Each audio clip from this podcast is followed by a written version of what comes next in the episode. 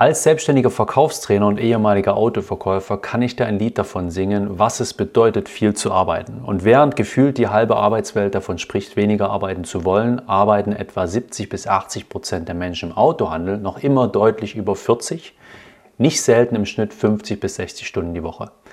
Es wird Zeit, das einmal zu überdenken, denn zielführend ist das auf Dauer nicht.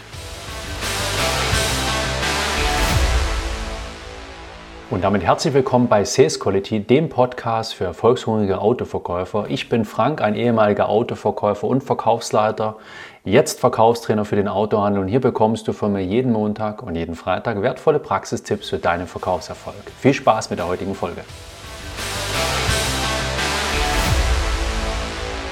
Ich selbst habe schon immer viel gearbeitet. Es ging mit Zeitung austragen los, als ich ein Teenager war. Während meiner Berufsausbildung habe ich dann nebenbei Kaltakquise für eine Art Versicherungsunternehmen gemacht. Also ich habe nicht selber Versicherung verkauft, sondern die Termine für die Versicherungsmakler vereinbart. Wirklich in den gelben Seiten geblättert und telefoniert. Das durfte man damals noch. Habe ich viel gelernt. Später dann, als ich von Dresden nach Stuttgart zog, um als Autoverkäufer ähm, anzufangen, machte ich nicht nur den Job des Autoverkäufers, ich machte nebenbei die Zertifizierung. Ich äh, absolvierte meinen Wehrersatzdienst, weil die mich einziehen wollten und mein Chef gesagt hat, also entweder fängst du dort an oder hier. Also finde eine Lösung und das alles zeitgleich.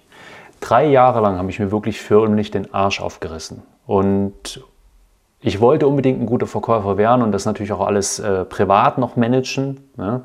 Ein guter Verkäufer wurde ich zwar, doch ich traf auf dem Weg dorthin auch viele gescheiterte Existenzen, quasi Vorbilder, die mir zeigten, so geht es nicht.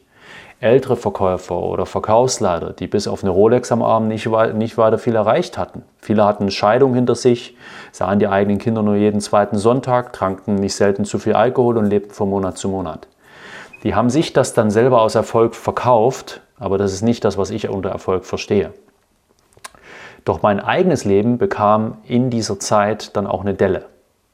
Nachdem ich äh, eine neue Frau kennenlernte, habe ich meine, meine heutige Frau, ne, ähm, habe ich meine damalige Beziehung beendet. Ähm, ich habe den Arbeitgeber gewechselt und bin da vom Regen in die Traufe gekommen und da geriet mein Leben echt aus dem Gleichgewicht. Mit meiner Frau konnte es anfangs nicht klappen, da ich ein schlechtes Gewissen hatte meiner damaligen Freundin gegenüber. Schließlich hat die für mich äh, die extra die Stadt gewechselt und äh, den Job und alles, also alles neu angefangen. Ja, und äh, das ist eine blöde Situation. Und äh, bei meinem neuen Arbeitgeber ging es drunter und drüber. Ich habe keinen Schreibtisch bekommen, ich hatte keinen PC, ich hatte keine funktionierende Tankkarte, ich wurde vergessen, bei Schulungen anzumelden und die Hotels wurden nicht bestätigt. Dann bin ich da hingefahren und haben gesagt, sorry, wir sind ausgebucht. Ja, wir haben dreimal bei Ihren Arbeitgeber angerufen. Und der Verkaufsleiter und der Geschäftsführer waren sich nicht einig über die Rolle, äh, die ich einzunehmen hatte. Der eine meinte, ich muss das Verkaufen noch lernen und hat gesagt, hey, der war einer der Top-Verkäufer von denen, warum verkauft er da nicht? Also ähm, das war eine schwierige Situation. Nichts lief so, ähm, wie ich das äh, gerne wollte.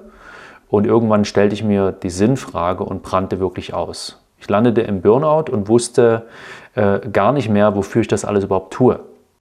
Ich habe damals die Kurve bekommen und ähm, es geht hier auch gar nicht um mich. Das ist einfach nur mal ein exemplarisches Beispiel, ähm, weil ich heute immer noch ganz viele Verkäufer, Verkaufsleiter und Geschäftsführer erlebe, die so ähnlich mal lochen wie ich damals.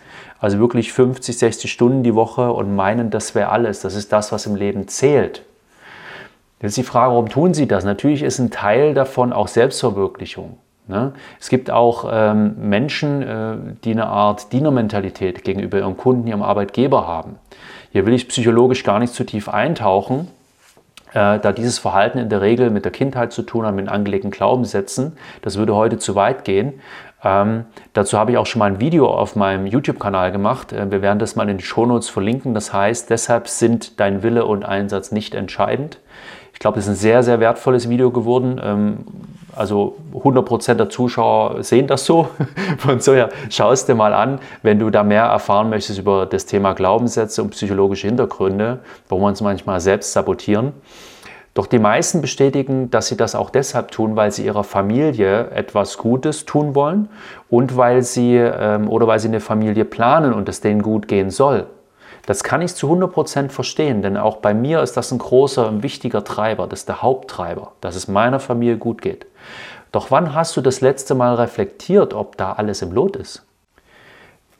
Wie definierst du Erfolg? Für mich bedeutet Erfolg, wenn alle Bereiche im Lot sind. Familie und Freunde, Gesundheit, also körperlich wie geistig, ähm, der Beruf und die Finanzen und die Partnerschaft und die Inspiration. Also wenn alles seinen, seinen Raum bekommt. Ja? Doch wenn dein Job gefühlt 80 Prozent davon einnimmt, ähm, sparst du automatisch an all den anderen Bereichen und betreibst damit Raubbau an dir selbst. Frag dich doch mal, wann hast du das letzte Mal deine Kinder ins Bett gebracht oder mit ihnen ohne an die Arbeit zu denken Zeit verbracht?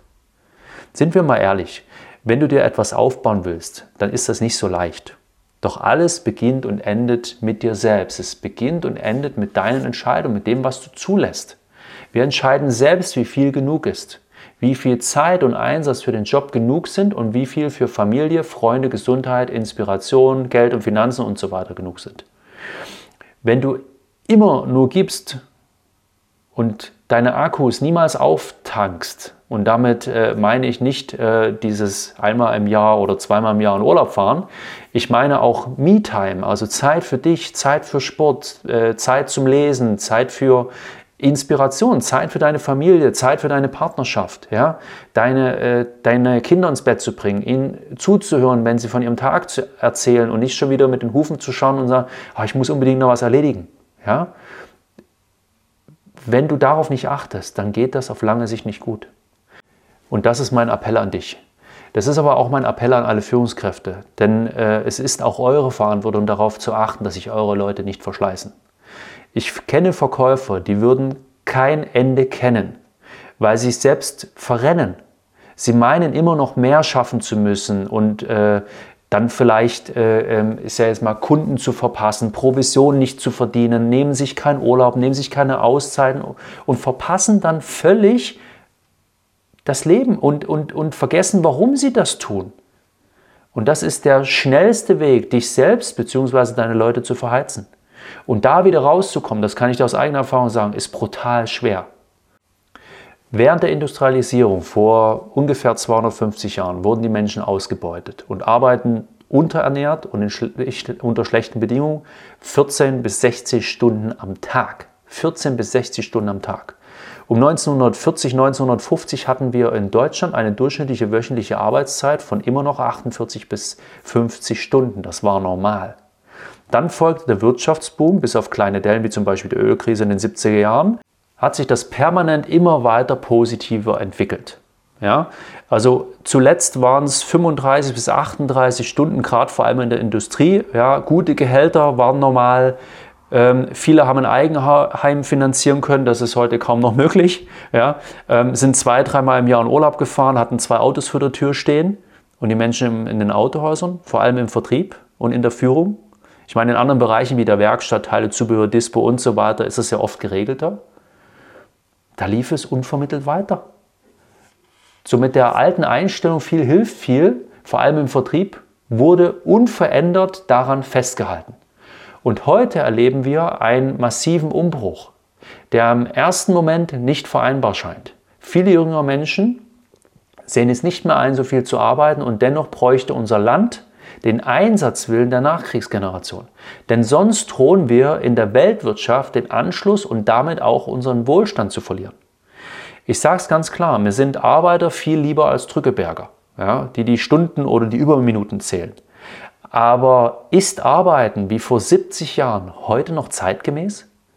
Ich meine, keiner wäscht ja heute mehr seine Klamotten am Fluss. Dafür haben wir eine Waschmaschine. Ähm, viele, die ein Haus haben, haben einen Mähroboter, die mähen ihren Rasen nicht mehr selber. Ja? Oder einen Saugroboter im Haus. Oder äh, so wie wir zum Beispiel, Gott sei Dank, eine Haushaltshilfe. Ja? Ähm, ist es nicht Zeit, dieses Modell der reinen Stundengeklopperei mal zu überdenken? Ich denke, die jüngere Generation ähm, hat recht. Doch ich denke auch, dass wir technisch noch nicht so weit sind. Robotik und KI werden uns massiv das Leben und vor allem das Arbeitsleben erleichtern. Ja? Das ist eine natürliche Entwicklung. Genauso wie damals Industrialisierung, dann kam die Eisenbahn, nee, die war vorher. Ähm, also wie sich das alles immer technisch auch weiterentwickelt hat und damit sich auch unsere Lebensqualität verbessert hat. Doch aktuell sind wir wie in so einer Art Übergangsphase. Ja?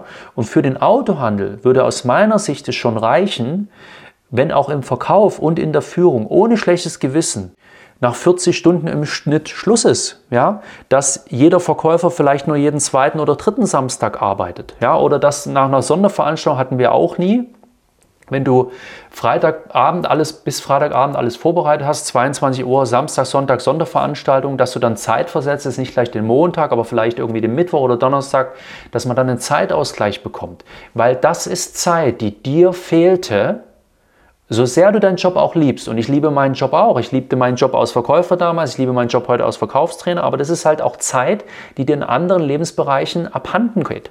Ja, damit du da einen Ausgleich bekommst oder eine gewisse Flexibilität, ja, ähm, dass man sagt, vielleicht bei einem Autoverkäufer, dass der auch einen Tag Homeworking einbauen kann. Das klingt erstmal vielleicht total strange, ja, weil du sagst, hey, ich muss doch präsent sein und so weiter. Aber mal ganz ehrlich, die meisten Anfragen kommen doch heute erstmal online. Da reagierst du doch erst einmal per Telefon oder E-Mail, ja? Oder auch Inserate kannst du von zu Hause ausschalten. Die Kundenkommunikation kannst du von zu Hause aus machen. Sparst zumindest schon mal den Arbeitsweg. Ich würde jetzt nicht alles auf zu Hause verlagern. Ja? Du bist ja kein Online-Verkäufer. Ja? Und eine gewisse Präsenz im Unternehmen ist natürlich auch wichtig, auch fürs Team und so weiter und so fort. Aber darüber kann man doch einmal mal nachdenken.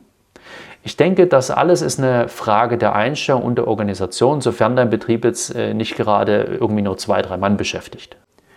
Wenn die Zeit, in der gearbeitet wird, effektiv gearbeitet wird und die gewonnene Freizeit sinnvoll genutzt wird, um einen Ausgleich zu schaffen, dann verliert der Arbeitgeber nichts. Und auch der Job wird für die Leute, der Job des Autoverkäufers, wieder interessanter und attraktiver. Ja? Das ist ein kontroverses Thema, ich weiß. Aber mich würde gerade explizit deshalb mal interessieren, wie siehst du das? Ob Autoverkäuferin, Autoverkäufer oder Führungskraft. Schreibt es mir gerne mal über Instagram oder LinkedIn. Ja? Wie seht ihr das Thema Arbeitszeiten im Vertrieb im Autohaus? Und damit sind wir am Ende dieser heutigen Folge. Ich danke dir fürs Zuhören, ich danke dir fürs Dabeisein. Wenn dir diese Folge und die anderen Folgen gefallen, freue ich mich sehr, wenn du mir eine 5-Sterne-Bewertung auf Spotify äh, oder dem Apple Podcast da lässt. Und ich freue mich, wenn du beim nächsten Mal wieder mit einschaltest. Sei clever und unbequem. Bis zur nächsten Folge. Ciao.